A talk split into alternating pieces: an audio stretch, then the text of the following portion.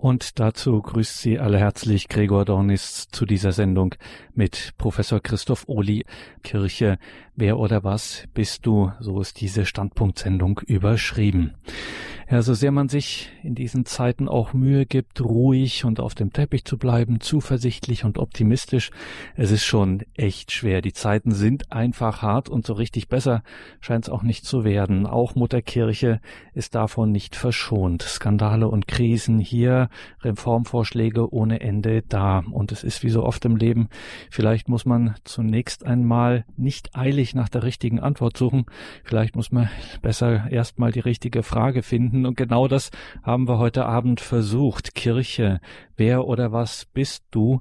Glauben Sie mir, liebe Hörerinnen und Hörer, schon in der Formulierung dieser Frage, Kirche, wer oder was bist du, steckt richtig was. Und das werden wir gleich deutlich merken, wenn unser heutiger Gast diese Frage theologisch durchdenkt und geistlich betrachtet. Das ist der Kirchenrechtler Professor Christoph Ohli. Grüße Gott, Professor Ohli. Ja, grüß Gott, Herr Dornis. Liebe Hörerinnen und Hörer, Christoph Odi ist Inhaber des Lehrstuhls für Kirchenrecht an der Theologischen Fakultät Trier, deren Senat er auch angehört. Er ist ebenfalls Gastprofessor an der Hochschule San Damaso in Madrid. Christoph Odi leitet die Priestergemeinschaft Thomas Morales des Säkularinstitutes Cruzadas de Santa Maria und Professor Uli ist Vorstandsvorsitzender des neuen Schülerkreises Josef Ratzinger Benedikt der 16. Und aus den vielen Veröffentlichungen von Christoph Uli sei hier nur das 2018 gemeinsam mit Ludger Müller herausgebrachte Studienbuch Katholisches Kirchenrecht erschienen im Schöning Verlag erwähnt. Professor Uli, Kirche Wer oder was bist du? Sie haben uns dazu einen Vortrag vorbereitet und da reden wir jetzt auch gar nicht lange um den heißen Brei. Da lassen wir Sie jetzt direkt zu Wort kommen. Professor Oli, Kirche, wer oder was bist du? Ja, Herr Donis, vielen Dank und auch Ihnen, liebe Hörerinnen und Hörer von meiner Seite aus ein herzliches Willkommen. Ich freue mich, dass Sie eingeschaltet haben, um mit mir eine Antwort zu finden auf diese Frage, die, so glaube ich, wir haben es eben schon gehört, äh, so richtig in die Mitte hineinführt dessen, was wir momentan empfinden im Blick auf die Kirche, im Blick auf die Kirche, wie wir sie erfahren, wie wir sie momentan sehen, hier in dem deutschsprachigen Raum, aber auch, und das müssen wir ja auch immer wieder äh, bedenken, in der Welt, in der Weltkirche. Hm, wir versuchen da mal ein paar Schritte zu gehen und ich freue mich jetzt schon auf Ihre Fragen, die Gespräche mit Ihnen, die dann im Anschluss möglich sein werden. Ja, heute spricht man von der Kirche oft in einem neutralen Sinne. Das fällt mir immer wieder auf. Da ist die Rede davon, dass Kirche neu gedacht werden muss. Oder man fragt, wie geht Kirche heute? Für mich schimmert in solchen Aussagen immer ein Verständnis durch, das zumindest in der Gefahr steht, die Kirche zu einer Art formbaren Sache zu degradieren, sprich also die Kirche als Gegenstand unseres Überlegens und Entscheidens darüber, wie kirchliches Leben heute sein sollte. Und dazu gibt es wahrlich viele Stimmen. Beinahe jeden Tag fordert eine kirchliche Interessensgruppe irgendetwas, um, wie es dann heißt, Kirche nach ihrer Meinung verändern zu wollen. Viele Beispiele könnten wir dafür nun anführen. Doch bei all dem entsteht vor allem eines Verwirrung. Verwirrung auf allen Ebenen der Kirche. Und ich glaube doch sagen zu können, die Verunsicherung unter den Gläubigen ist riesig groß. Sie ist an allen Ecken und Enden zu spüren. Und da wird dann gefragt, ja, was soll ich denn noch glauben? Was ist denn nun mit der Kirche? Muss sie sich verändern? Und wenn ja, was heißt das denn überhaupt Reform? Was heißt das synodaler Weg zur Reform der Kirche? Wer muss denn da was machen? Was wird denn noch übrig bleiben? Wird jetzt alles ganz neu gemacht und wer entscheidet das überhaupt? Nun, eines ist in der Geschichte der Kirche immer wichtig gewesen, nämlich das gemeinsame Ringen als Getaufte und damit als Brüder und Schwestern Jesu Christi, mit dem wir in der Taufe gleichgestaltet worden sind, die Kirche als Ort des Evangeliums.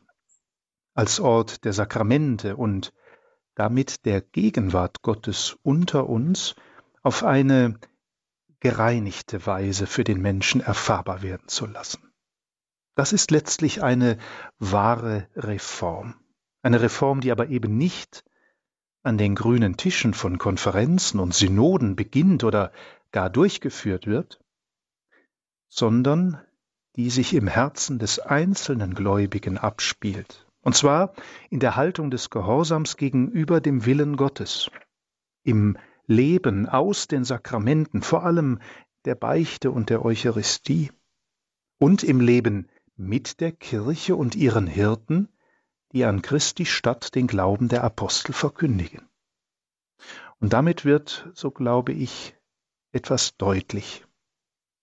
Die Kirche ist kein Gegenstand in den Händen unseres Machens oder in den Händen einer Konferenz, eines Komitees, einer Synode oder einer einzelnen Person. Die Kirche ist seine Kirche, die Kirche Jesu Christi. Und durch unser Verbundensein mit Christus wird sie erst zu unserer Kirche. Doch immer in genau dieser Reihenfolge. Christus schenkt sich für seine Kirche hin und wir werden durch die Gleichgestaltung der Taufe mit Christus und seiner Kirche verbunden, die damit dann auch unsere Kirche wird. Daher verbietet sich, so meine ich, die Verwendung dieses allzu neutralisierenden Begriffs Kirche. Es gilt zu sagen, die Kirche, also jene Kirche, die wir im Glaubensbekenntnis in ihrer Einheit, Heiligkeit, Katholizität und Apostolizität bekennen. Aber, liebe Hörerinnen und Hörer, das heutige neutrale Denken über Kirche, wie man dann sagt, können wir mit diesen ersten Überlegungen, die vielleicht eher geistlicher Natur sind, nicht einfach beiseite schieben. Denn ist, es ist ja leider Gottes oft so, dass die Kirche nicht nur als irgendeine dingliche Sache behandelt wird, sondern darüber hinaus oft genug nur als äußere Institution gesehen und als solche verstanden wird. Die Kirche erscheint dabei als etwas Äußerliches, das bestenfalls eine gewisse, ja, gesellschaftliche Bedeutung im karitativen Handeln besitzt und gerne herangezogen wird, wenn es darum geht, so etwas wie zentrale Werte für das menschliche Zusammenleben zu betonen. Und die Kirche erscheint dann als eine Art, ja, moralische Anstalt, deren Einwirkung in das Leben der Gesellschaft dann aber stark vom Vorbildcharakter ihrer Glieder abhängig ist, und auch da hat sie natürlich heute einen sehr schweren Stand. Und bei all dem kommt genau das zu kurz, was die Kirche eigentlich prägen sollte. Der Glaube an Gott und die Konsequenzen aus dem Gottesglauben für das Bild vom Menschen. Deshalb ist die größte Krise der heutigen Zeit eigentlich die Gottvergessenheit, die Gotteskrise. Aber all das scheint nicht mehr gefragt, scheint all nicht mehr so dringlich zu sein, oder?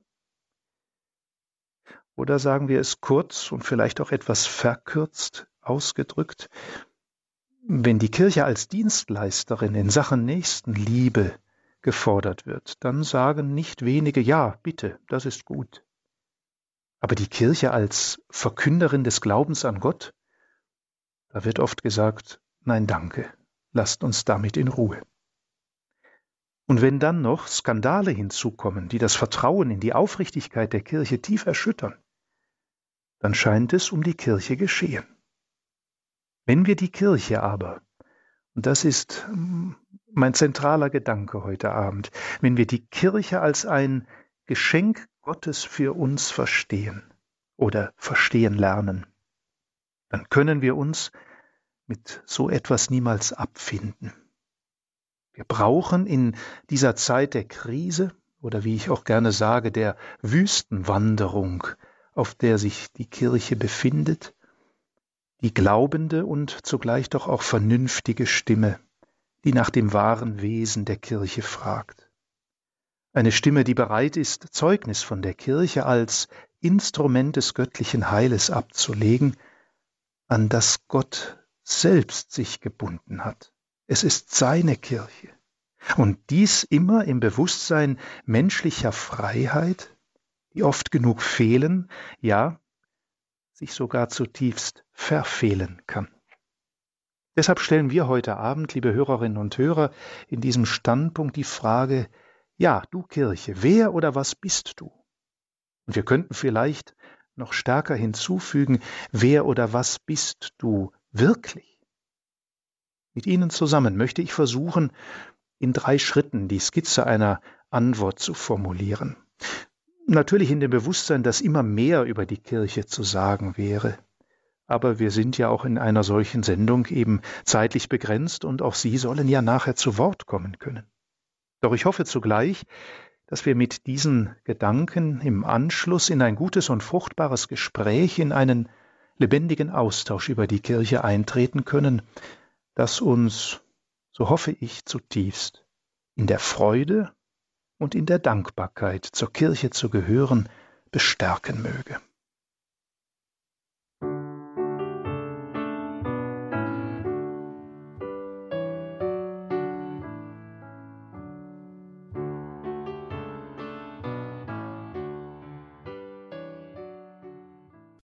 Standpunkt bei Radio Horeb und Radio Maria heute mit Professor Christoph Ohli aus Trier. Überschrift über dieser Sendung ist Kirche, wer oder was bist du? Versuchen wir, liebe Hörerinnen und Hörer, zunächst einen ersten, ja betont geistlichen Gedanken zum Verständnis der Kirche zu entwickeln. Du Kirche, wer oder was bist du? So ähnlich haben auch die Väter des Zweiten Vatikanischen Konzils gefragt, um im Konzil Zeugnis von der Kirche vor der Welt abzulegen.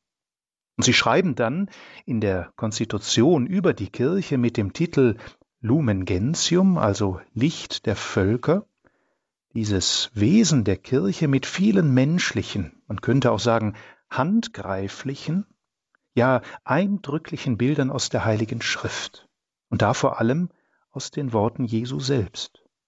Und sie tun das im Bewusstsein, dass die Kirche in ihrem Wesen eben nicht adäquat aussagbar ist, also nicht einfach definiert werden kann. Gemäß diesen biblischen Bildern sprechen sie zum Beispiel davon, dass die Kirche wie ein Haus ist, wie ein Volk, wie ein Schafstall, wie ein Weinberg, wie ein Rebzweig am Weinstock, wie eine Gemeinschaft, wie eine Familie, und doch immer auch mehr, als es das einzelne Bild zu sagen vermag. Was heißt das aber?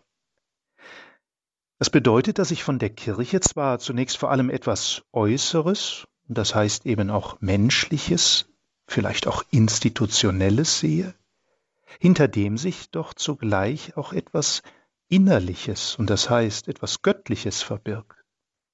Gott wird unter menschlichen Zeichen und Gebärden der Kirche erkennbar. Und diesen Gedanken führen die Konzilsväter in der Überlegung zusammen, dass die Kirche, so sagen sie, gleichsam ein Sakrament ist. Das heißt, ein von Jesus Christus gestiftetes, ein geschenktes, wirksames und auch äußerlich wahrnehmbares Heilszeichen und Werkzeug. Und zwar ein Zeichen der unsichtbaren Vereinigung Gottes mit uns Menschen und der Menschen untereinander. Schönes Bild, ein Sakrament, ein wirksames Zeichen dieser unsichtbaren Vereinigung Gottes mit uns Menschen und der Menschen untereinander. Und wenn Sie einmal diese Worte jetzt nachzeichnen, dann ergibt sich daraus das Kreuz. Also Zeichen der Vereinigung Gottes mit uns Menschen, also diese Vertikale vom Himmel und Erde, wie auch der Menschen untereinander, also die Horizontal. Daraus können wir schließen, der Maßstab der Kirche ist es also, der lebendige Leib Jesu Christi zu sein, der aus allen Menschen besteht, die in der Taufe in seinen Leib hineingestellt wurden. Sie sollen sein sichtbar werdendes Kreuz sein, das der Maßstab kirchlichen Handelns in Verkündigung und in den Sakramenten ist. Die Kirche soll sein wirkmächtiges Instrument sein, das zu allen Zeiten das Heil, das uns in Christus geschenkt worden ist, in Wort, in Sakrament, in der Caritas vermittelt. Die Kirche ist und lebt also in der Welt. Sie stammt aber nicht von der Welt. Die Kirche lebt in der Welt wie der Sauerteig, der alles durchsäuert. Aber die Kirche ist immer seine Kirche, die Kirche Gottes. Dieses Verständnis der Kirche, das also in ihr Menschliches und Göttliches zusammenkommt, folgt damit, so sagt es die Kirchenkonstitution, dem Prinzip der Menschwerdung Gottes. Wie Gott selbst in Jesus Christus Mensch geworden ist, einen menschlichen Leib annahm und sich so mitteilt, so bindet sich Gott in seinem Handeln auch an die sichtbare Kirche. In ihr handelt Gott sein unsichtbares Heil auf sichtbare Weise. In der Verkündigung des Evangeliums, in der Spendung der Sakramente, in der bevollmächtigten Leitung durch den Papst, die Bischöfe, die Priester, im karitativen Handeln und in vielem anderen mehr. Gott selbst also wird durch die Kirche erfahrbar für alle Menschen und zu allen Zeiten, weil er sich selbst an die Menschen, an seine Kirche bindet. Es ist seine Versammlung derer, die zu ihm gehören. Und so heißt es dann auch oft, die Kirche sei so etwas wie die Familie Gottes, die Gemeinschaft der Heiligen, die Braut Christi, ihres Bräutigams.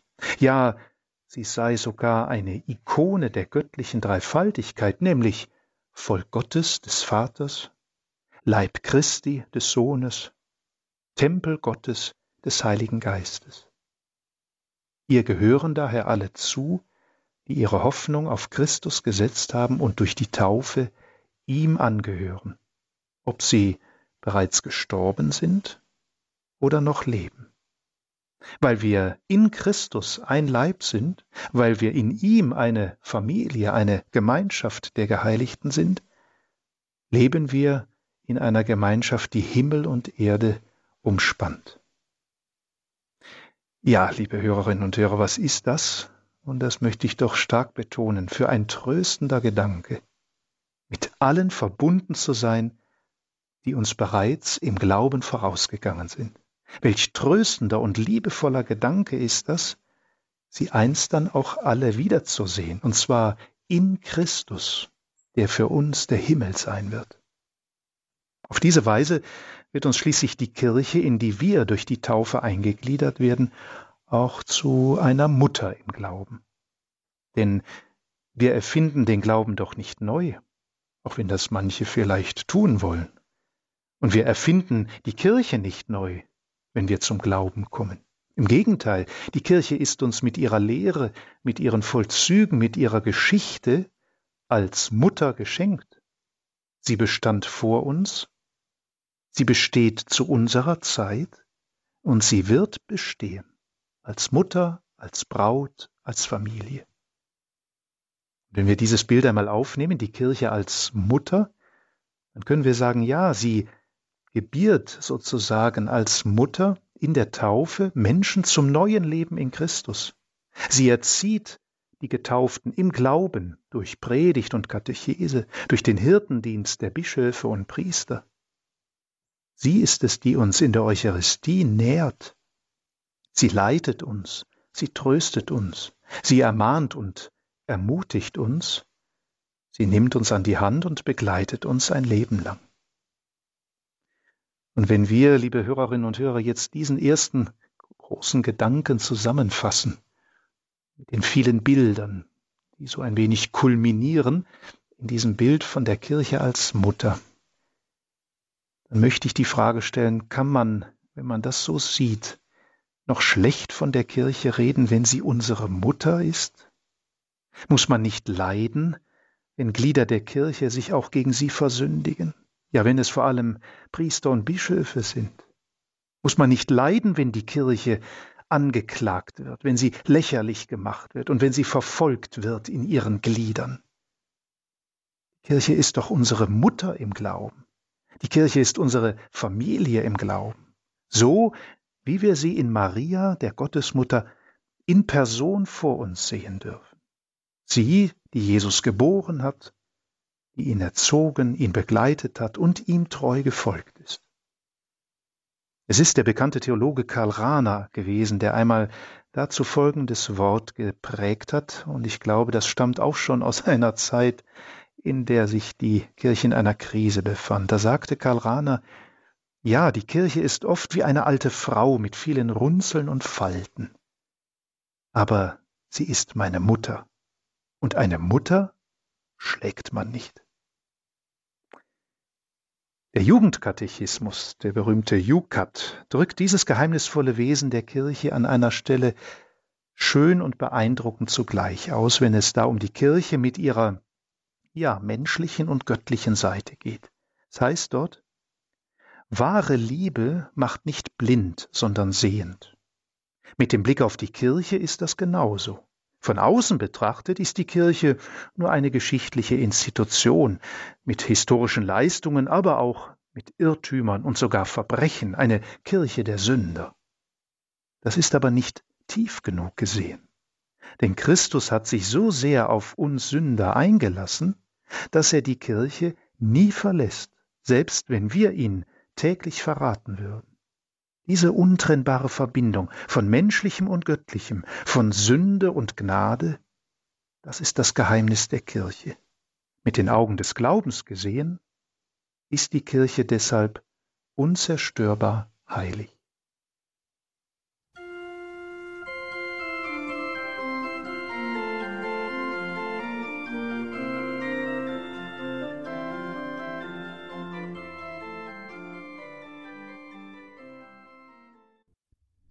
Sie haben eingeschaltet bei Radio Horeb und Radio Maria zur Standpunktsendung.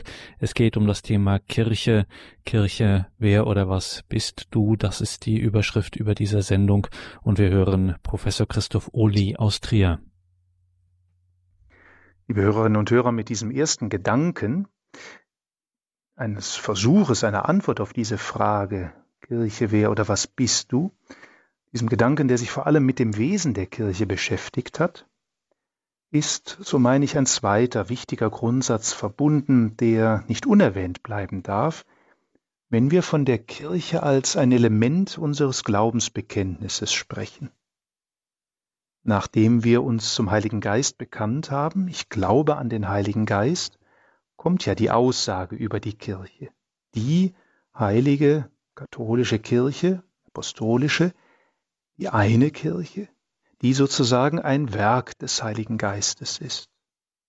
Das ist etwas, was wir hier in den Blick nehmen müssen, nämlich die Kirche jetzt nicht nur von außen sozusagen anzuschauen, in den vielen Bildern, um sie auch geistlich zu erfassen, sondern auch auf ihre innere Struktur zu blicken. Eine Struktur, die sie sich nicht selbst gegeben hat, die sie nicht selbst erfunden hat, sondern die Christus, wie wir sagen, der Kirche eingestiftet, also geschenkt hat.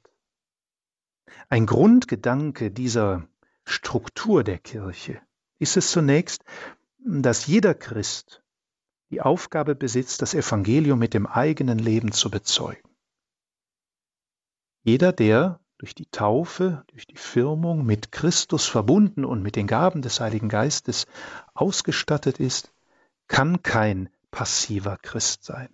Er ist aktiv, er ist Missionar, eine Missionarin, die gesandt ist von Christus, an der eigenen Stelle des Lebens diesen Glauben und damit Gott selbst zu bezeugen.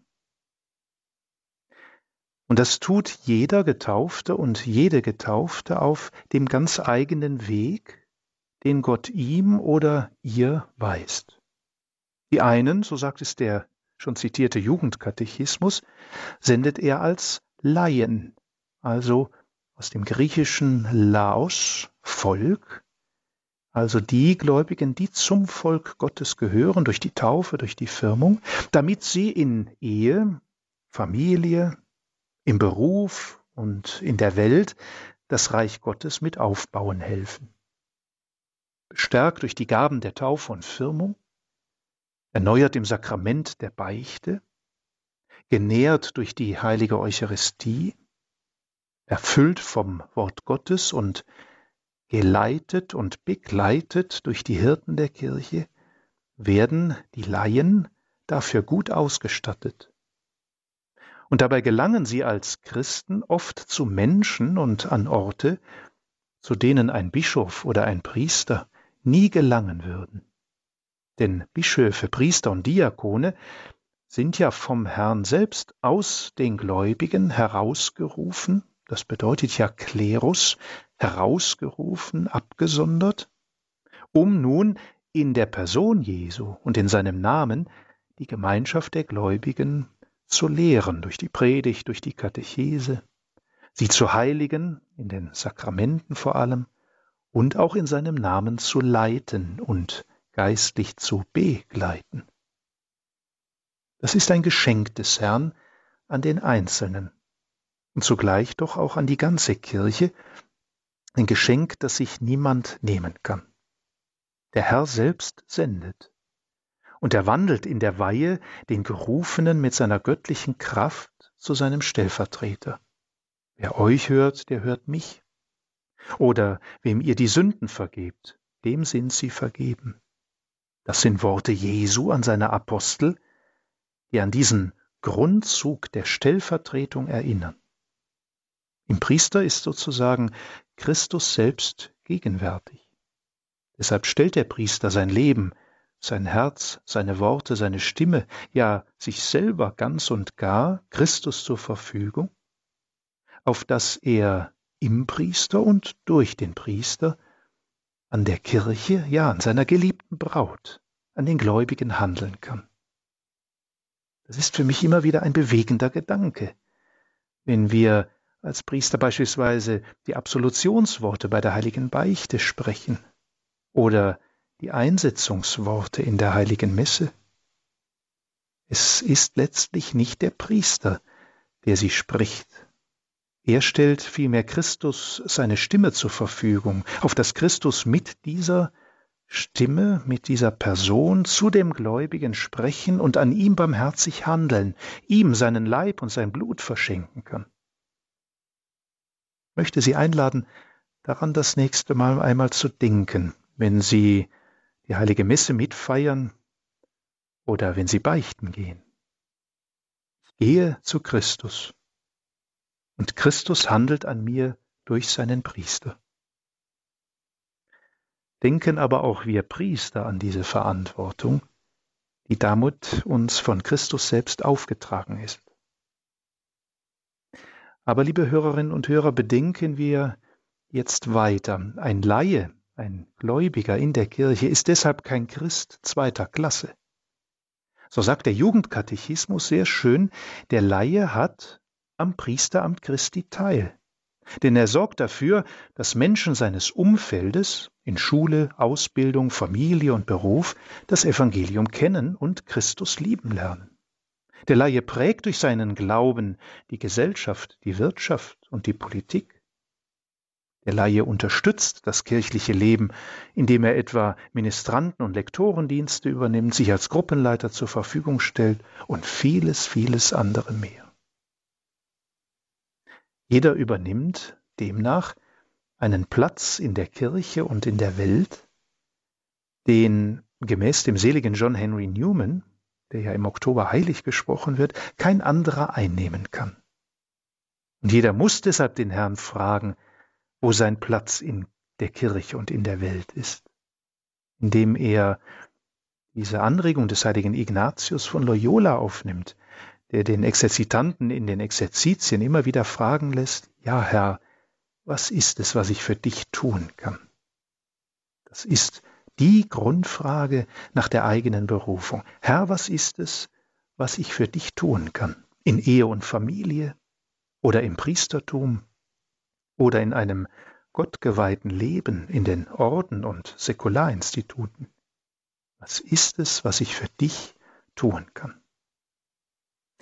Hörerinnen und Hörer, halten wir bei diesen zweiten Gedanken zur Struktur der Kirche noch einmal fest, diese Hierarchie das heißt ja übersetzt heiliger Ursprung, diese Hierarchie der Kirche, besteht darin, dass es Christus selbst ist, der in ihr handelt, wenn geweihte Amtsträger durch Gottes Gnade etwas tun und geben, was sie von sich aus nicht tun und geben können. Das heißt, wenn sie, so sagt es der Jugendkatechismus, anstelle Christi die Sakramente spenden und in seiner Vollmacht lehren.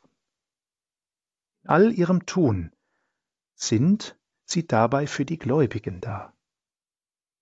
Der Priester, der Diakon, der Bischof, sie stehen im Dienst an den Gläubigen. So dass der schöne Satz des spanischen Jesuiten Thomas Morales nicht nur ja ein schöner Traum ist, sondern echte Realität werden kann, wenn er formuliert, ein Laie ohne einen Priester vermag wenig. Ein Priester ohne Laien vermag vielleicht etwas mehr. Doch Laien und Priester zusammen, Laien und Priester gemeinsam, vermögen alles in dem, der sie stark macht. Vermögen alles in Christus, der sie stark macht. Es kommt also in der Struktur der Kirche darauf an, dass jeder das tut, was er ist, Laie oder geistlicher Amtsträger. Und beide gemeinsam sind zur Heiligkeit gerufen. Und das heißt, beide sind gerufen, die Erfordernisse ihres Tages, ihres Alltages und die Erfordernisse eines jeden Ortes, an dem ich mich befinde, mit der größtmöglichen Liebe anzunehmen und zu tun, so wie Gott es tun würde. Und das gilt für den Laien genau wie für den Kleriker und umgekehrt. Kurz gesagt, es kommt hier also auf diese Haltung der Heiligkeit an. Für jeden selbst, für den Nächsten, für die Menschen, für die Kirche. Denn, so lesen wir es in der Heiligen Schrift im ersten Thessalonicher Brief, das ist Gottes Wille, unsere Heiligung. In diesem Sinne hat Papst Benedikt XVI. direkt zu Beginn seines Pontifikates als Stellvertreter Christi und Nachfolger des heiligen Petrus alle Gläubigen gebeten, Betet für mich, dass ich seine Herde, euch, die heilige Kirche, jeden Einzelnen und alle zusammen immer mehr lieben lerne. Betet für mich, dass ich nicht furchtsam vor den Wölfen fliehe. Beten wir füreinander, dass der Herr uns trägt und dass wir durch ihn einander zu tragen lernen.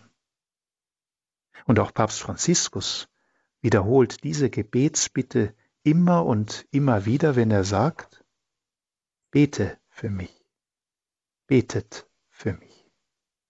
Das, was der Papst im Auftrag Christi für die Kirche tut, Hirte sein, Lehrer sein, Garant sein der Einheit, Fels sein in der Brandung, bis hin zu ganz wichtigen, ja vielleicht sogar unfehlbaren Scheidungen im Bereich des Glaubens und der Sittenlehre, das soll getragen sein von unserem Gebet und unserer Mithilfe. Das ist ein Kennzeichen für die gesamte Struktur der Kirche.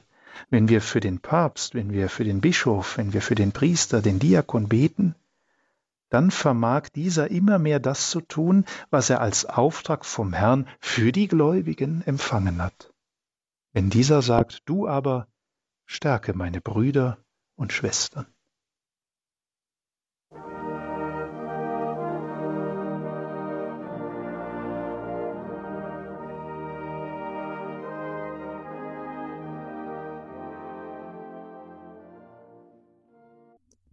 Standpunkt bei Radio Horeb und Radio Maria heute mit Professor Christoph Ohli aus Trier. Überschrift über dieser Sendung ist Kirche, wer oder was bist du? Schließlich, liebe Hörerinnen und Hörer, wollen wir noch einen dritten Gedanken formulieren und dabei auf jene Attribute schauen, die wir auch schon angesprochen haben und die das Glaubensbekenntnis der Kirche zuweist wenn wir sie dort bekennen als die eine heilige katholische und apostolische Kirche. Was bedeutet das im Einzelnen? Nun, wenn wir bekennen, die Kirche ist eine Kirche, dann bekennt die Kirche gemäß dem Wort des heiligen Paulus im Epheserbrief, dass die Kirche Jesu Christi nur eins und eine sein kann. Denn er schreibt dort ein Herr, ein Glaube, eine Taufe, ein Gott und Vater, der über allem und durch alles und in allem ist. Deshalb sagt der Jugendkatechismus, wie es nur einen einzigen Christus gibt, so kann es nur einen einzigen Leib Christi, eine einzige Braut Christi, also nur eine einzige Kirche Jesu Christi geben. Er ist das Haupt, die Kirche der Leib. Der Leib aber besteht aus vielen Gliedern und bildet doch ein Ganzes. Deshalb gehören auch grundlegend alle Getauften zur Kirche Jesu Christi, auch unsere orthodoxen und protestantischen Brüder und Schwestern. So stehen diese, so lehrt es das Zweite Vatikanische Konzil, in einer nicht vollen Gemeinschaft mit der Kirche Jesu Christi, die in der katholischen Kirche voll verwirklicht ist, so heißt es im Konzil. Deshalb ist das Gebet um die Einheit der Kirche und das ökumenische Bemühen nicht das Hobby von einzelnen Christen, sondern es ist der Auftrag des Herrn an seine Kirche, wenn er in den hohen priesterlichen Gebeten spricht, alle sollen eins sein, damit die Welt glaubt, dass du, Vater, mich gesandt hast. Und für diese Einheit bedarf es der Bekehrung aller. Es bedarf der Kenntnis der eigenen Glaubensüberzeugung. Es bedarf des gemeinsamen Gebetes, des theologischen Dialogs. Und es bedarf vor allem der eindringlichen und treuen Bitte an Gott, dass er diese Einheit wiederherstelle, die die Menschen verfehlt haben. Und da bekennen wir die Kirche als die heilige Kirche. Ja, man muss es auch in diesen Tagen, in dieser Zeit immer wieder sagen, da steht heilig. Heilig ist die Kirche, so sagt es der Jugendkatechismus, aber nicht etwa, weil alle ihre Glieder heilig werden oder wären, sondern weil Gott heilig und, wie wir ja gesagt haben, in der Kirche am Werk ist.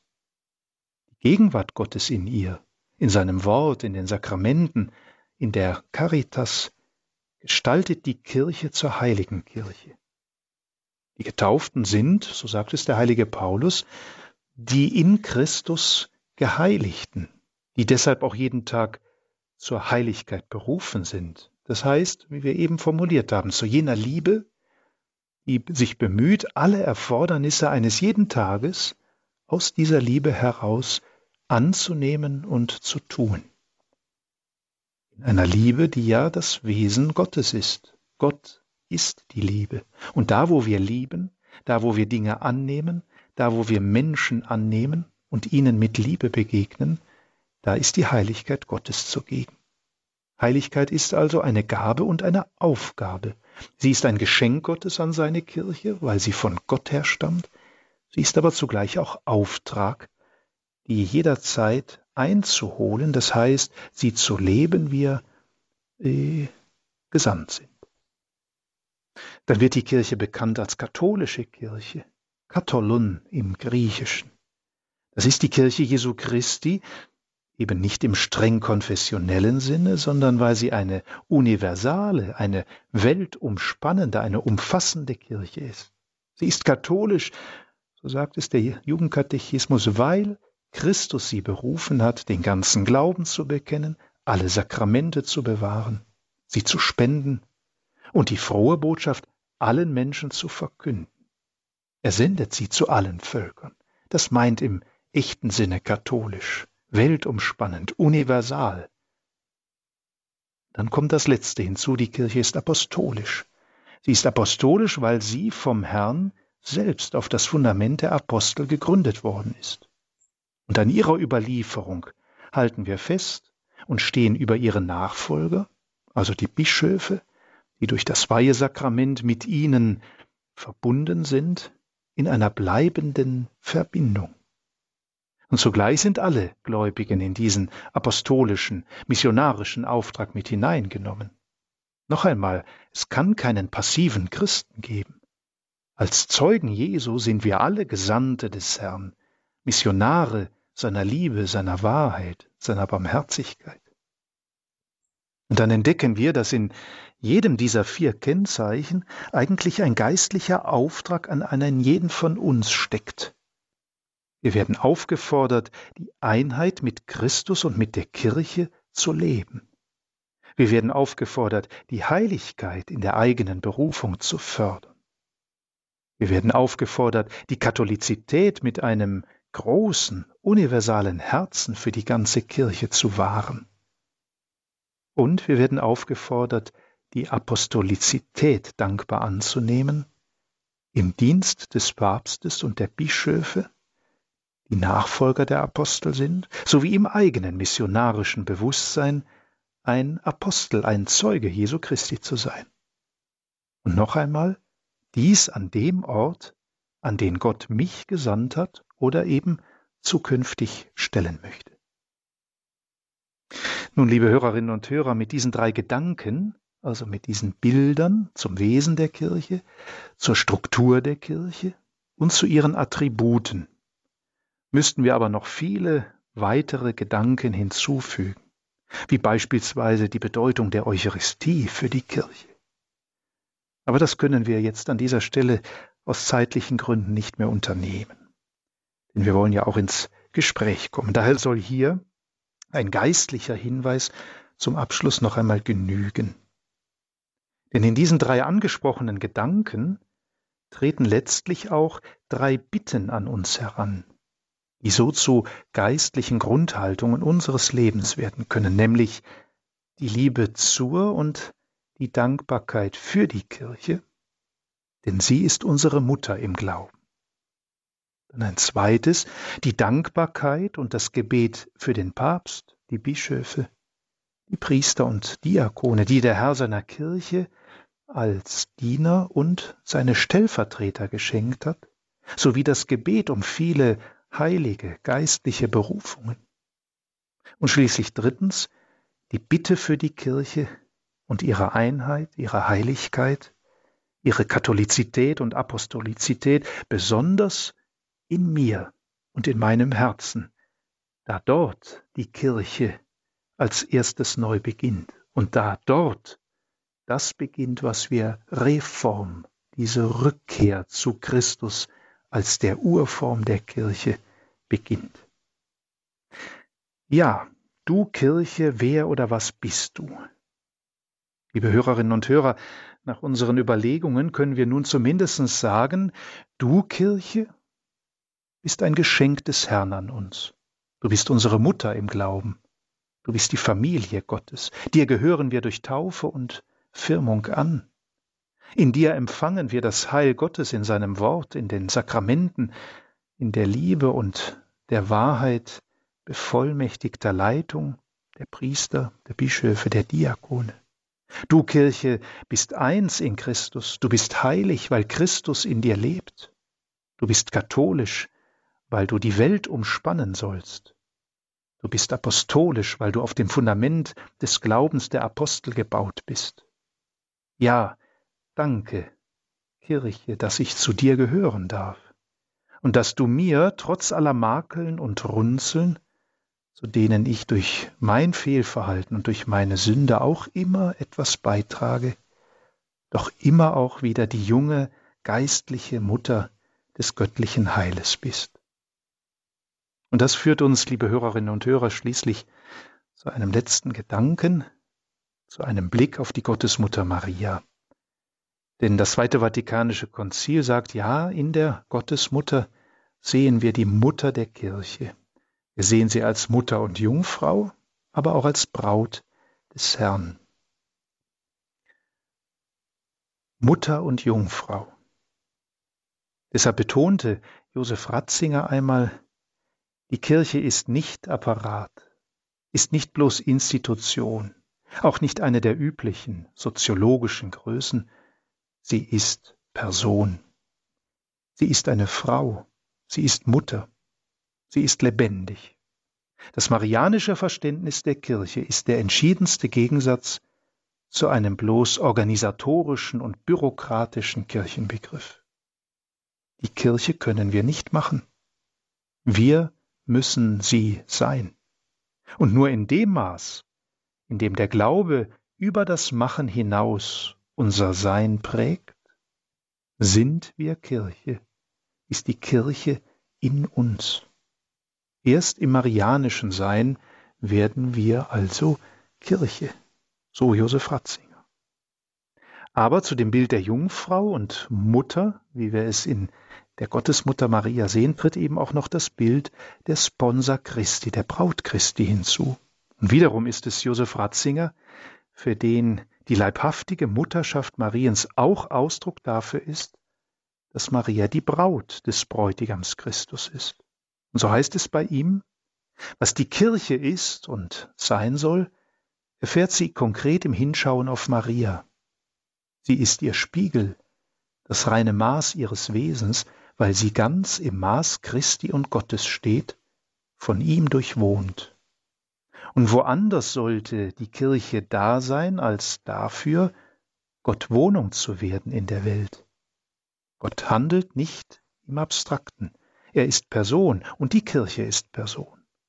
Je mehr wir, jeder einzeln, Person werden, Person im Sinne der Bewohnbarkeit für Gott, desto mehr werden wir eins und desto mehr sind wir die Kirche, desto mehr ist die Kirche sie selbst.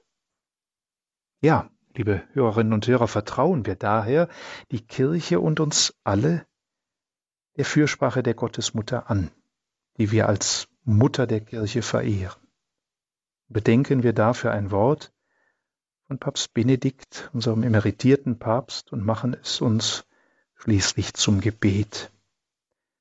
Wir haben eine Mutter im Himmel, weil sie in Gott und mit Gott ist, ist sie jedem von uns nahe. Sie kennt unser Herz, sie kann unsere Gebete hören, sie kann uns mit ihrer mütterlichen Güte helfen, und sie ist uns, wie der Herr gesagt hat, als Mutter gegeben an die wir uns in jedem Augenblick wenden können.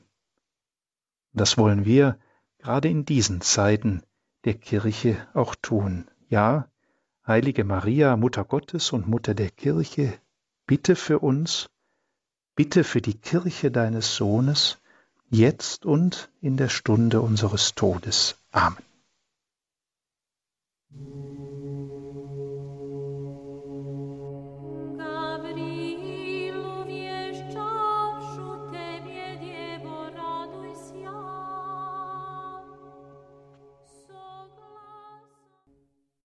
Willkommen zurück im Standpunkt bei Radio Horeb und Radio Maria. Heute mit Professor Christoph Ohli, das Geheimnis der Kirche, die Kirche, wer oder was bist du? Haben wir hier gefragt. Das ist der Titel dieser Sendung. Und jetzt haben wir es schon mehrfach gesagt, jetzt sind Sie an der Reihe, liebe Hörerinnen und Hörer. Melden Sie sich bei uns, bringen Sie sich hier in der Sendung ein. Wir machen den Anfang in Ankum. Dort hat uns Frau Fechler angerufen. Guten Abend, Herr Frau Fechler. Oh, guten Abend. Und auch guten Abend, Herr Professor. Guten Abend. Uli, Uli. Dankeschön für Ihre Sendung über die Kirche. Das ist ja auch ein Kapitel im Kathismus, sind ja sehr, sehr viele Seiten darüber. Ich habe sie nicht alle gelesen. Und ich wollte jetzt zur Heiligen Schrift. Also da ist ja die Kirche ja erwähnt im Epheserbrief und im Kolosserbrief, nicht in allen Briefen. Das ist, glaube ich, auch eine Entwicklung gewesen. Und da ist zum Beispiel jetzt äh, der Fürbitte für die Kirche ist bei mir die Überschrift drittes Kapitel Epheser 14. bis 21. Vers. Und da ist es der 21. Vers, da habe ich die Frage, er, das ist also der Vater, da beuge ich meine Knie vor dem Vater, er werde verherrlicht durch die Kirche und durch Christus Jesus in allen Generationen für ewige Zeiten. Also für mich ist das, wieso trennt man dann das, wenn man sagt, Christus ist nicht Mann, sondern das ist ja hier Paulus. Äh, Christus ist das Haupt die Kirche ist dann der Leib, wir sind der Leib. Es ist doch eine Einheit. Und dann hätte ich ja, ich kann ja nicht korrigieren, äh, durch die Kirche in Christus Jesus. Das würde für mich dann bedeuten, dass eben auch alle Schwächen in Christus Jesus, ähm, ja, in Christus von Jesus Christus umfangen sind und auch von ihm vergeben werden können und gleichzeitig die Stärke der Kirche auch ausmacht. Und äh, dann habe ich noch eine Frage zu dem, was Sie sagten, ähm, von dem Thomas Heiligen, der to heilig gesprochen wird im Oktober. Ich kenne ihn noch nicht so. Er hätte gesagt, der Laie ist nichts ohne Priester. Der Priester ist aber noch etwas vielleicht drüber so. Ähm, wie haben Sie das gemeint? Also ich denke, es ist möglich, obwohl es der heilige Pfarrer von Ars auch mal gesagt hat, so. Es ist möglich, dass es ohne Priester, dass ohne Priester die Laien auch festhalten an dem, an der Kirche in Christus. Das haben wir in Albanien, in den kommunistisch regierten Ländern. Ich habe da gehört, da waren ja alle Priester oder ja, alle Priester fast in Gefängnissen. Sie sind da gestorben. Auch und da haben die Christen sich zusammen, haben einige Christen auch eben durch das Gebet, durch das gemeinsame Gebet, auch oft auch hinter äh, verschlossenen oder ja verschlossen geheim gebetet. Auch der Rosenkranz war da ein Überlebensmittel, obwohl man das ja gar nicht so erkennt. Und auch in Russland, wo ja auch die Verfolgung war, da haben es auch äh, ältere Frauen geschafft, die Babuschkas, ähm, auch durch das Rosenkranzgebet oder auch, und sie haben ja auch beerdigt. Sie haben also das, was auch Priester tun, heute vielleicht noch Diakone mit, und auch getauft. In, in Notfällen kann ja auch der Laie taufen. Und durch die Taufe gehören wir ja dann zu der Kirche. Kinder Gottes, sage ich mir immer, sind ja, sagen wir dann wieder manchmal, sind ja alle Menschen. Aber durch die Taufe gehören wir ja dann zu der Kirche und das ist ja nun wieder eine besondere Gemeinschaft in Christus Jesus. Und ich bin sehr dankbar dafür, vor allen Dingen auch für das Geschenk der Eucharistie, die man ohne Priester sich ja nicht, äh, nicht geschenkt bekommt. Und deswegen beten wir ja auch jeden Tag für die Priester und um Priester. Ja, Vielen Dank für die beiden Fragen. Ähm, zu der ersten, was diese Aussage im Epheserbrief angeht, da heißt es ja tatsächlich, er werde verherrlicht durch die Kirche und durch Christus Jesus in allen Generationen. In Paulus, hm, ich würde nicht sagen trennt zwischen Christus und Kirche, sondern unterscheidet. Dann ist das eben so, wie wir auch beim Leib unterscheiden zwischen Kopf und den Gliedern. Das ist eine Einheit, die ohne den anderen nicht kann, aber die dennoch unterschieden werden muss. Oder denken wir zum Beispiel an die Ehe, Frau und Mann, sie werden eins und bleiben doch aber auch Mann und Frau. Also von daher will Paulus das nicht getrennt wissen, sondern ähm, er betont beides, dass durch Christus der Vater verherrlicht wird, aber auch durch die Kirche, die der Leib Christi ist. Und deswegen ist die Betonung der Unterscheidung in der Einheit glaube ich, das, was dem äh, Apostel Paulus hier besonders äh, wichtig ist, um zugleich deutlich zu machen, Christus ist ohne die Kirche und die Kirche ist natürlich ohne Christus nicht zu denken. Und damit kommen wir zu der zweiten Frage. Das war hm, äh, der Pater Thomas Morales, der wird nicht heilig gesprochen, das war John Henry Newman, den ich an einer anderen Stelle zitierte. Der Thomas Morales, für den läuft ein ja, Seligsprechungsverfahren tatsächlich auch, aber das ist noch nicht absehbar. Dieser Satz, den er dort formuliert, zielt, wenn man ihn ganz liest, auf etwas, was er am Schluss dann formuliert. Laien und Priester gemeinsam vermögen alles in dem, der sie stark macht. Das ist ja heute so, mir hat dieser Satz eigentlich immer sehr schön und sehr gut gefallen. Es ist oft so in der Kirche, dass da so ein Gegeneinander ist. Was dürfen die Laien, was müssen die Priester tun? Und natürlich, Sie haben ja auch historische Beispiele aus Albanien oder überhaupt auch aus äh, Osteuropa, aus Russland genannt, ähm, wo Laien, Frauen und Männer über Jahre, über Jahrzehnte ähm, dafür gesorgt haben, dass der Glaube weitergegeben wurde, weil die Priester verfolgt waren, weil die in Gefängnissen saßen, weil keine da waren, weil sie umgebracht worden sind und so weiter. Und das ist richtig, ein Laie kann da viel tun und er soll das auch tun. Aber in dem Bewusstsein, dass wir, wie Sie das auch zum Schluss so schön gesagt haben, im Blick auf die Eucharistie, doch alle dann auch auf den Dienst des Priesters verwiesen sind, der ja von Christus der Kirche geschenkt worden ist. Und ich weiß, Johannes Paul II. hat ja, weil er selbst aus Polen kam, immer wieder auf diese ähm, Gruppierungen von Frauen und Männern verwiesen in Russland und in Osteuropa, die tatsächlich ähm, Sonntag für Sonntag auch zusammenkamen, die Texte der heiligen Messe gelesen haben, obwohl kein Priester dabei war, aber dann in dem entscheidenden Augenblick der Wandlung geschwiegen haben Auf dem Altar lag eine Stola als Zeichen dafür, uns fehlt hier der Priester, der das sagt, was Christus sagt. Das ist mein Leib, das ist mein Blut. Das heißt, da sind die Laien nicht hingegangen und haben gesagt, das ersetzen wir, das brauchen wir gar nicht mehr, sondern sie haben gespürt, hier fehlt uns etwas, obwohl wir so viel tun können. Und das ist das, was dieser Satz deutlich machen will.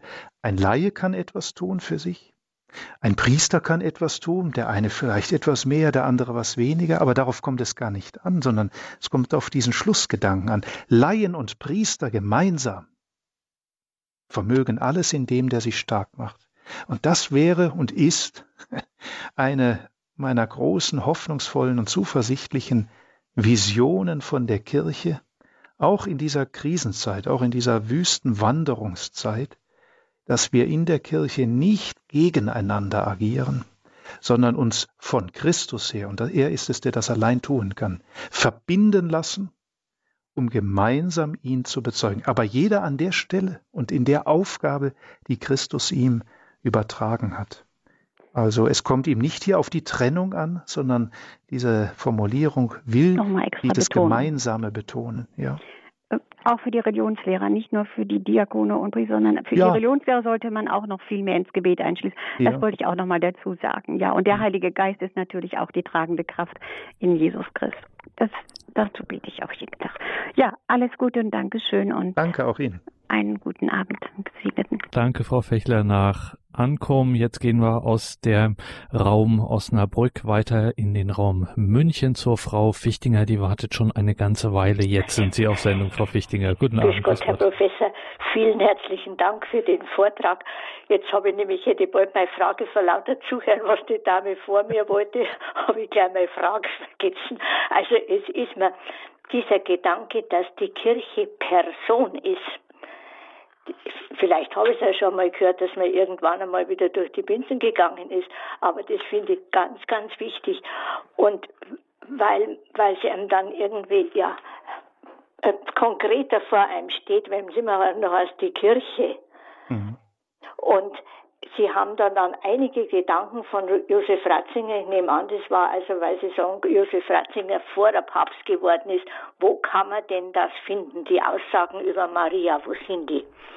Er hat ein kleines Büchlein geschrieben mal über, also Tochter Zion heißt das. Aha, da ist es drin. Ja. Ja, in beziehungsweise in diesen Interviewbüchern mit dem Peter Seewald, mit da gibt es auch mal ein ja, Kapitel mhm. über, mhm. über den Glauben äh, und den marianischen Glauben und da formuliert er das auch sehr schön, also immer im Bezug auch zur Kirche, da findet man sehr schöne Gedanken dazu. Mhm. Dankeschön, Frau Fichtinger. Alles Gute für Sie. Danke für Ihren Beitrag. Danke, danke. Danke. Wir springen heute Nord-Süd und jetzt wieder von München aus Richtung Norden nach Hamburg zur Frau Hoffmann. Grüße Gott, Frau Hoffmann. Grüß Gott und vergesst Gott, Professor Oli. Sie haben wieder in einer Tiefe über die Heilige Kirche gesprochen, wie für mich in der Erinnerung an den Kongress in Ingolstadt, das wirklich der Höhepunkt war, der Priester, das Geschenk an die Kirche, Ihr Vortrag. Und ich hatte gedacht, es wäre ja zu schön, wenn die, ich bin immer wieder traurig darüber, dass die äh, Bischöfe, die ja Nachfolger der Apostel sind, den aufmüpfigen Frauen, so will ich sie jetzt mal nennen, äh, nicht äh, die Lehre der Kirche und die Wahrheit der Kirche, das Geheimnis der Kirche, äh, das bräutliche Geheimnis der Kirche, die marianische Gestalt der Kirche vor Augen stellen, sondern Verständnis haben für die Machtfrage und so weiter. Ich habe dafür kein Verständnis. Und Sie sind Kirchenrechtler. Also welche Aussichten haben wir da? Ja, das vermag ich nicht zu sagen, welche Aussichten, aber mir ist immer wichtig gewesen und deswegen ähm, habe ich auch versucht, diesen Vortrag jetzt zu diesem Thema der Kirche so anzulegen, eben an das zu erinnern, was uns eigentlich mit dem Schatz der Kirche, mit ihrem Glauben, auch mit ihrer Geschichte gegeben ist. Es ist ja auch immer Kennzeichen der Krise, äh, Kennzeichen einer Wüstenwanderung, dass man murrt. Also das haben schon, äh, hat das Volk Israel getan, als es durch die Wüste zieht, von den Fleischtöpfen Ägyptens weg. Man murrt, natürlich, man kritisiert viel. Und da steht man immer in der Gefahr, das Schöne zu verlieren aus dem Blick oder sofort anfangen zu wollen, irgendwo Verschönerungsarbeiten zu leisten, Veränderungsarbeiten zu leisten, die aber so würde ich sagen, am Wesentlichen vorbeigehen. Das heißt, eine Reform, eine Erneuerung, das, was die Kirche wirklich ist, das muss immer, Romano Guardini hat das ja mit dem schönen Satz gesagt, die Kirche muss in der Seele erwachen. Das muss im Innersten des Menschen geschehen. Und das kann da nur geschehen, wenn mir auch in Predigt, in Katechese, in der Verkündigung dieser große Schatz aufgetan wird, so dass ich erkennen kann, ich muss den Glauben nicht neu erfinden, ich muss die Kirche auch nicht neu erfinden, sondern ich darf da etwas annehmen, mir ist etwas geschenkt, was, wenn ich es annehme, auch in mir zu großer Frucht bringen, äh, kommen kann.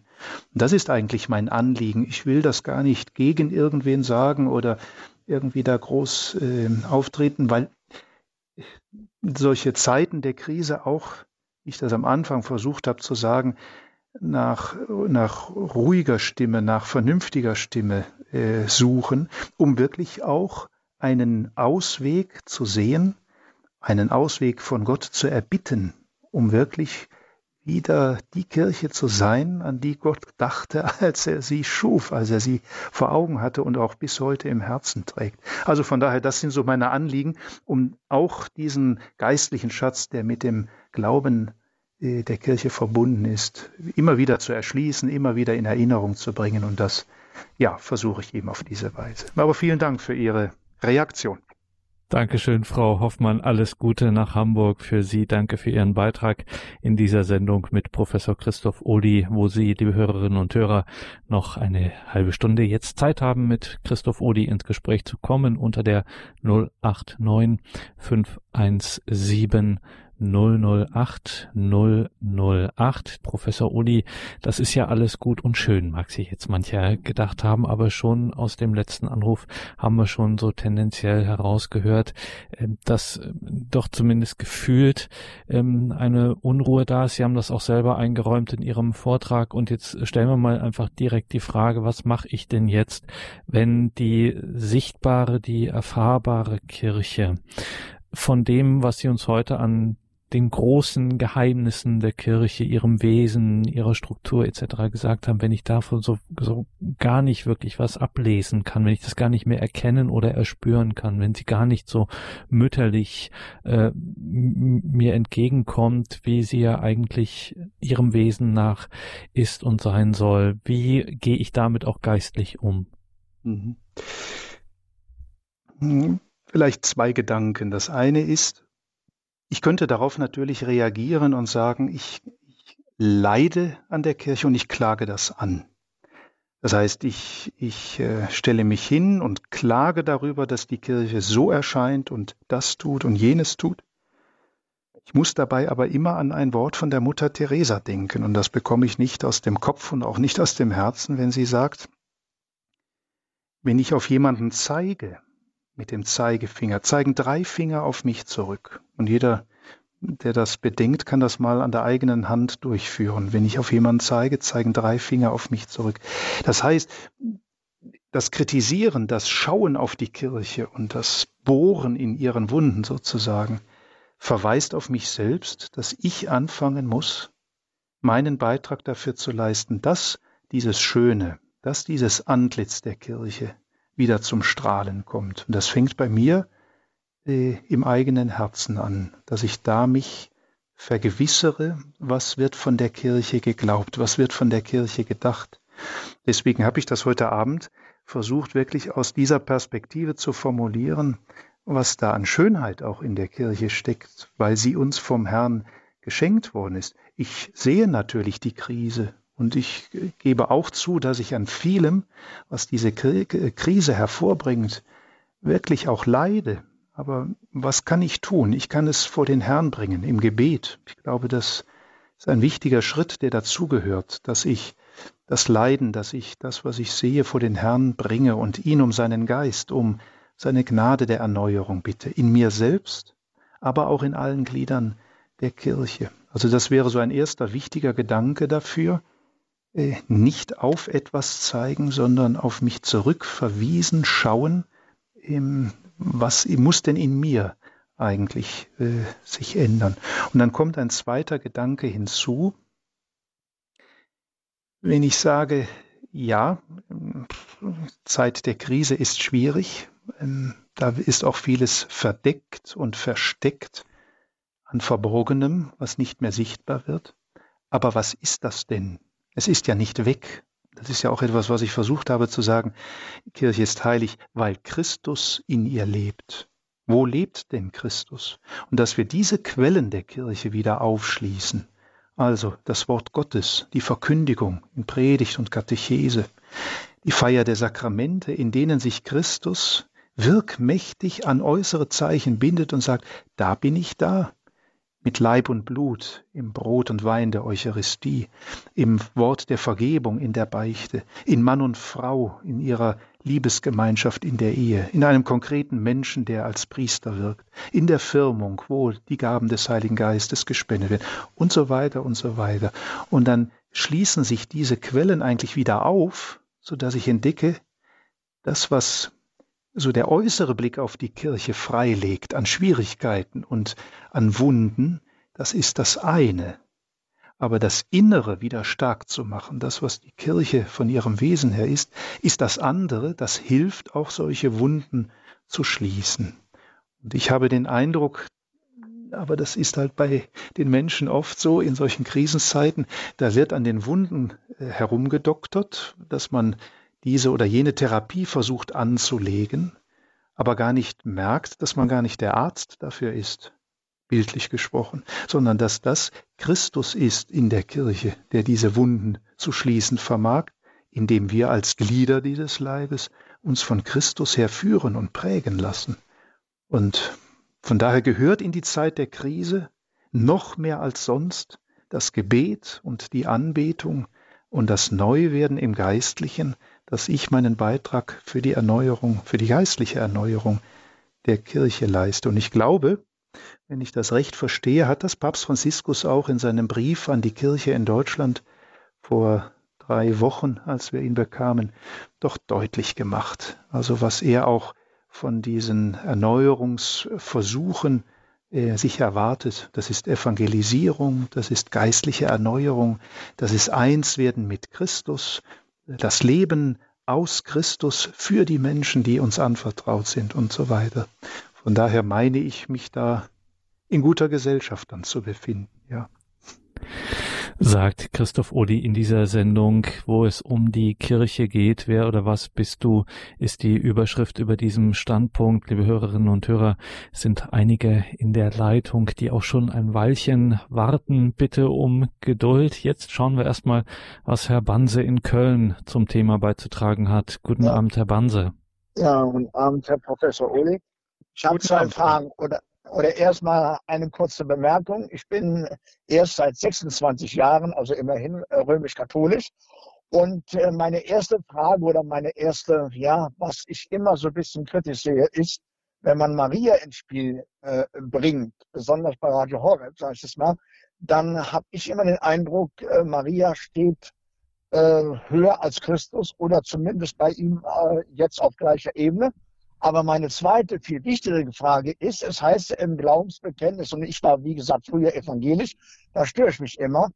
Oh, und dann heißt es im Glaubensbekenntnis, ich glaube an die eine heilige katholische und apostolische Kirche. Also das ist für mich immer so, als ob die katholische Kirche jetzt diktatorisch von den anderen Christen, also von orthodoxen, Anglikanern, Evangelischen und so weiter verlangt, dass sie dem Papst untertänig sind. Und da äh, habe ich so meine Zweifel. Dankeschön, Herr Banse. Also haben wir zwei konkrete Fragen mit der Bitte um eine kurze Antwort, Professor Odi. Mhm. Also einmal Maria zu stark im Zentrum, gerade jetzt auch in, bei unserem Thema hat das jetzt eine Rolle gespielt, Kirche. Und dann, wie ist das nochmal mit der Katholizität? Ja, also zu dem ersten Maria eine Marienfrömmigkeit, die Maria in die Mitte setzen würde, um Christus aus dem Zentrum herauszuschieben, wäre eine falsche Marienfrömmigkeit. Davor hat Johannes Paul II. immer gewarnt und hat gesagt, nein, die Gottesmutter ist jemand, und das habe ich versucht auch so deutlich zu machen, die auf Christus verweist, also die jeden, der zu ihr kommt, äh, zu ihm bringen möchte. Und deswegen auch so ein Urbild für die Kirche ist, an der wir ablesen können, wie die Kirche Jesu Christi sein soll. Missionarisch, äh, betend, kontemplativ, all das, was wir in einer Person wie Maria vorfinden. Also hm, würde ich sagen, auch bei Radio Horeb wollen wir sie nicht in die Mitte stellen, sondern immer wieder versuchen, diesen Bezug zu Christus und zur Kirche herzustellen. Und das Zweite, was das Glaubensbekenntnis und die Katholizität angeht, wenn wir in die griechischen ähm, und lateinischen Texte der Glaubensbekenntnisse der frühen Kirche schauen, steht eben da immer dieses Wort im Katholon, im Griechischen allumfassend, allumspannend. Und man hat das in der Übersetzung ins Deutsche eben lange Zeit auch dann als katholisch bezeichnet und tut das bis heute, meint das aber nicht in dem konfessionellen Sinne, dadurch, dass wir eben auch Orthodoxe und Protestanten und Anglikaner und so weiter haben, sondern in diesem ursprünglichen Sinne. Das heißt, wir sagen hier nicht, wir glauben die heilige katholische Kirche im Sinne äh, der einen katholischen Kirche, wie wir sie als Konfession vor uns haben, sondern an die Kirche Jesu Christi, von der wir tatsächlich sagen, ja, sie ist in der katholischen Kirche verwirklicht, aber wo wir sagen, auch bei den Orthodoxen, bei den Protestanten gibt es natürlich viele kirchenbildende Elemente der Wahrheit und Heiligkeit, die auf diese Katholizität im Sinne des Allumfassenden, Allumspannenden hinweisen. Also das will nicht äh, eine Formulierung sein, die sich gegen andere richtet, sondern dieses Umfassende auch zum Ausdruck bringen. Ja. Dankeschön, Herr Banse. Alles Gute nach Köln und wir gehen weiter in den Landkreis Rosenheim nach Großkarolinenfeld. Dort hat uns der Herr Kuster angerufen. Guten Abend, grüß Gott. Grüß Gott. Grüß Gott, Herr Kuster.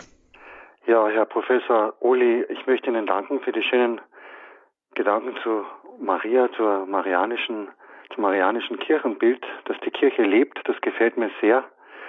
Auch wenn sie eine alte Frau mit vielen Runzeln und Falten ist, ist sie dennoch unsere Mutter, haben sie Karl Rahner zitiert, der dann gesagt hat, eine Mutter schlägt man nicht. Das sehe ich auch so. Ich sehe das, äh, ich glaube, dass ein Mensch, der mit sich versöhnt lebt, der in sein Leben, seine Schatten integrieren kann, auch äh, mit der Kirche seinen Frieden finden wird, das glaube ich schon.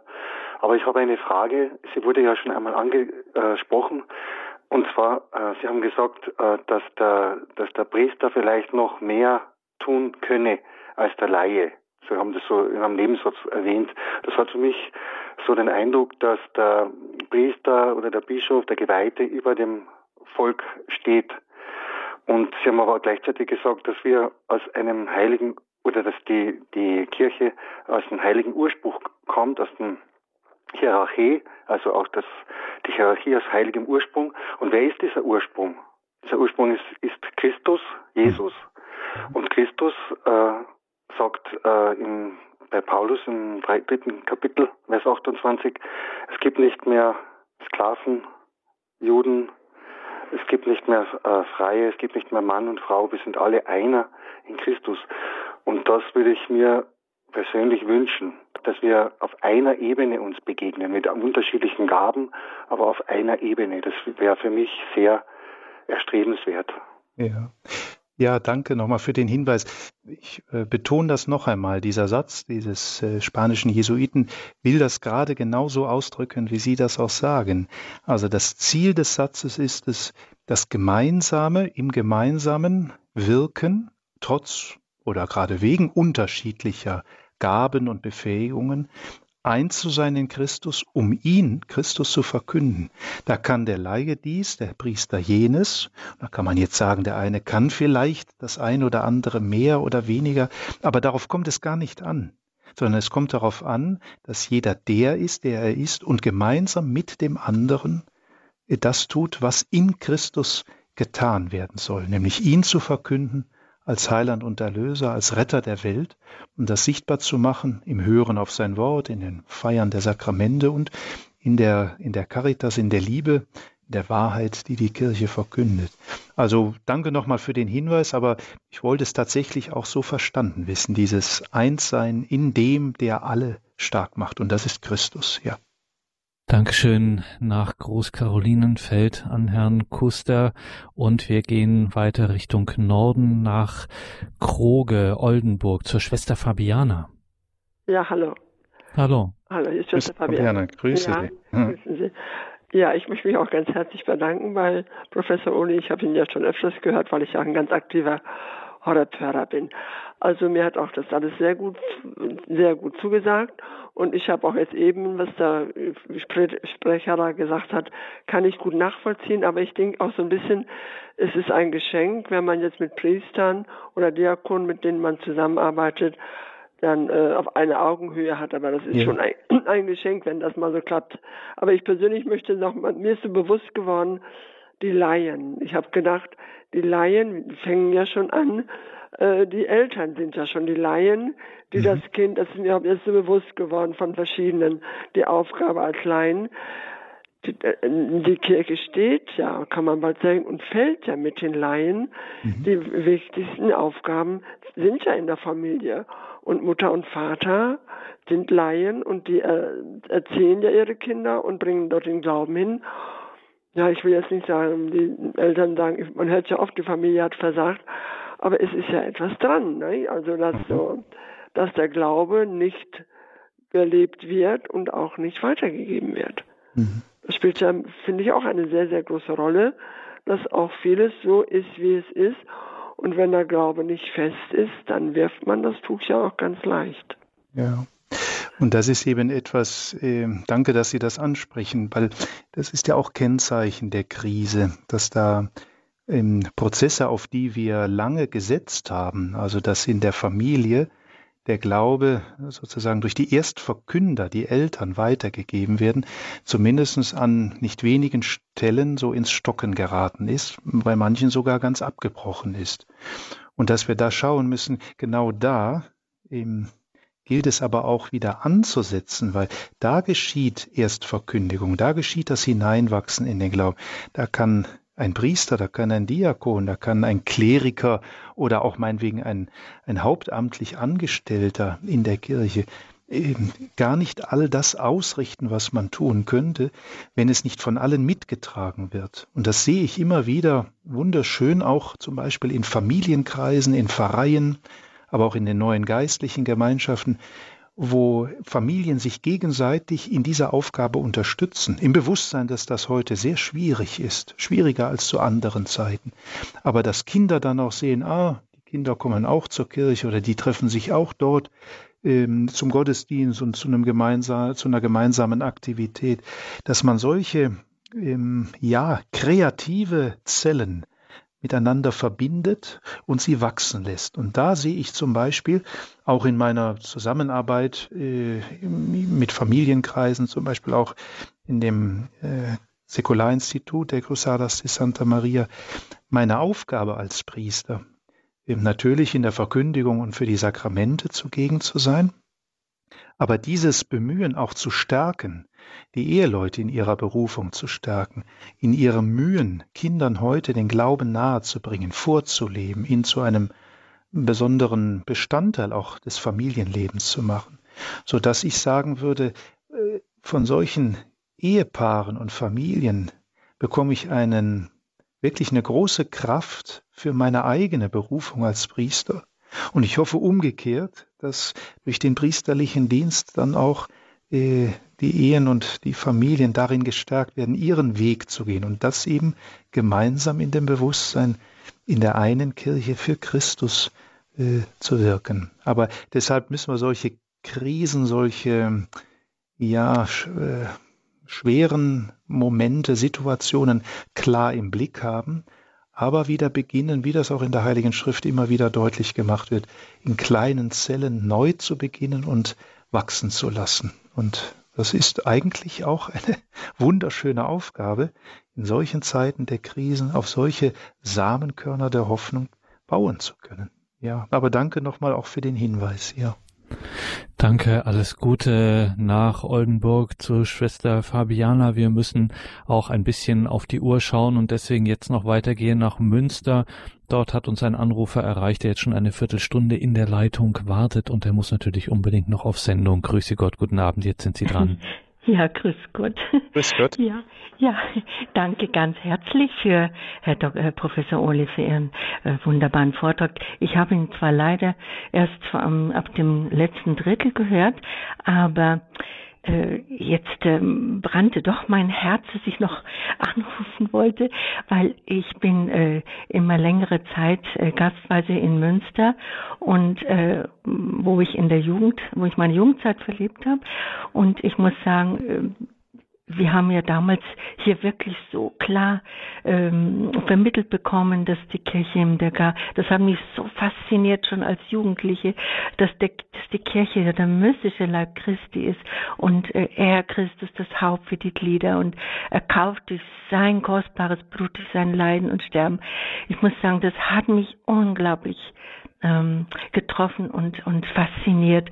Und äh, ich war dann auch eine Zeit in Rom, wo diese äh, Liebe zur Kirche äh, sich wirklich weiter vertieft hat, habe auch einige Begegnungen der ersten evangelischen miterlebt bei Papst Johannes Paul im 23., wo eine vorher eine große Ablehnung bestand und ich dann mit erleben durfte, wie die ersten evangelischen Pastoren sagten, ja, es ist ja wirklich gar nicht so, dass es war ähm, der 13. Juni und äh, Johann, also Heilige Antonius und aber auch gleichzeitig das Fest der Trinität und es ist ja gar nicht so, dass die, dass die Katholiken die Heiligen anbeten. Heute ist äh, die Trinität und Antonius muss in der Ecke stehen, sagt Johannes der 23. Und äh, und der Sprecher dieser evangelischen Gruppe sagte, ich werde ähm, nicht vor dem Papst niederfallen und den Ring, Ring küssen. Und nachher, nach der Begegnung sagte er, ich konnte nicht anders. Ich spürte, hier ist Christus auf Erden. Ja, einmal das und äh, ich meine, es ist so umfangreich alles, aber ich muss sagen, wenn ich äh, Menschen begegne in diesen, in Gespräch, also was das Gespräch, dieses Thema betrifft, ich sage immer wieder, was Papst, äh, Papst Franziskus sagt ja auch, die Kirche ist heilig und hat lauter sündige Kinder und ähm, ich muss sagen, ich, ich leide dann an der Kirche. Warum sollen wir jetzt gerade von Christus wegrennen, wo er wieder leidet am Kreuz und jetzt gerade müssen wir zu ihm halten und ja, ich bin auch ähm, sehr mit de Corti verbunden, kann alle denken, was er will. Aber in der letzten Botschaft sagte noch die Mutter Gottes, ihr braucht auch eure, ihr braucht eure Hirten. Und, äh, und dann, vielleicht kennt jemand Schwester Emanuel von den Seligpreisungen, die, glaube ich, auch Theologin ist und jetzt ähm, mitgeteilt hat, äh, einen Satz, der mich auch sehr getroffen hat, der mir sehr gut gefallen hat. Äh, Worte von, von Christus, ähm, ist an, an, an einen Märtyrer in Vietnam. Äh, es ist, also Priester sind meine alter Egos. Ihre Würde übersteigt die meiner Mutter. Die Würde unserer Mutter Maria ist nicht die der Priester gleich. Jedoch ist Maria stärker, weil sie meine Mutter ist. Das hat mir so mächtig gefallen, weil ich habe hier eine Begegnung gehabt mit den Frauen auf dem Prinzipalmarkt, die da diese ihre Vorstellung gegeben haben. Und das hat mich auch wieder erschüttert, weil ich sagte, wir geht den falschen Weg, sage ich zur Erneuerung der Kirche. Ich kenne Vereine, die mit der Anbetung wieder äh, tiefer gekommen sind zum Glauben. Ja, sagt mir die Dame doch tatsächlich, da wollen wir davon wegkommen. Ich sage, ja, da unterschieden sich ja die Geister. Sagt, das ist ja wirklich äh, klar, wessen, äh, wes Geisteskind äh, da man ist. Ne? Ja, auf jeden Fall. Ich äh, könnte noch so unendlich viel sagen, weil mir da das, das Herz wirklich in der Seele brennt, in der Liebe zur Kirche. Ja, ich glaube, da muss ich Dankeschön. machen. Weil Nach Münster ein ja. Schlusswort. Danke Ihnen. Alles Gute und Gottes Segen für Sie. Viel Kraft und Segen für alles. Ja, Professor Odi, das ist zum Ausgang. Soll jetzt nicht fatalistisch klingen. Überhaupt nicht, sondern in einem sehr ernsten Sinn, auch in dem, was Sie uns gesagt haben. Interessant jetzt an der Anruferin fand ich dieses Moment, wo sie sagte, ähm, ausgerechnet jetzt, ähm, bitte nicht weglaufen. Jetzt sozusagen auch, wenn gerade die Kirche leidet ähm, und damit ja auch Christus leidet, wie wir das theologisch einsortieren würden, gerade dann dabei bleiben, es aushalten, einander auch in Liebe ertragen. Das kann man schon so sagen, oder? Ja, deswegen also würde ich voll und ganz unterstützen. Das hat auch die Geschichte der Kirche gezeigt und zeigt es ja auch immer wieder, dass solche ja, Krisenzeiten ähm, Aufrufe sind, ähm, zu bleiben. Also das ist ein ganz wichtiges Wort Jesu in den Evangelien. Bleibet in meiner Liebe, bleibet, ne? bleibet hier und wachet mit mir. Das Bleiben und damit auch diese, diese Möglichkeit durch oder in der Krise eben zu dem Eigentlichen, zu dem, zu dem Tragenden wieder vorzustoßen. Denn noch einmal, äh, im Zentrum der Kirche steht Christus. Und wenn ich ihn, ob das jetzt die Sakramente oder Frömmigkeitsformen wegräumen will und der Kirche etwas aufoktroyiere, weil ich meine, so und so müsste sie sein, ähm, dann ist das nicht nur Sünde, sondern dann äh, werde ich nicht das erreichen, was ich, was eigentlich die Kirche sein soll. Dann werde ich sie verändern, aber das wird keinen Bestand haben. Deshalb Krisenzeiten sind immer auch, das lehrt uns die Geschichte, eben die Chance für einen, ja, für eine Reinigung, für eine Erneuerung, die auch notwendig ist. Ja sagt Professor Christoph Ohli zum Ausklang dieser Standpunktsendung Kirche. Wer oder was bist du? Das war heute unser Thema. Professor Christoph Ohli ist Kirchenrechtler an der Theologischen Fakultät Trier. Danke, Professor Ohli. Danke Ihnen, liebe Hörerinnen und Hörer, dass Sie hier mit dabei waren, dass Sie sich hier so aktiv auch eingebracht haben in unserem Gespräch zum Thema Kirche.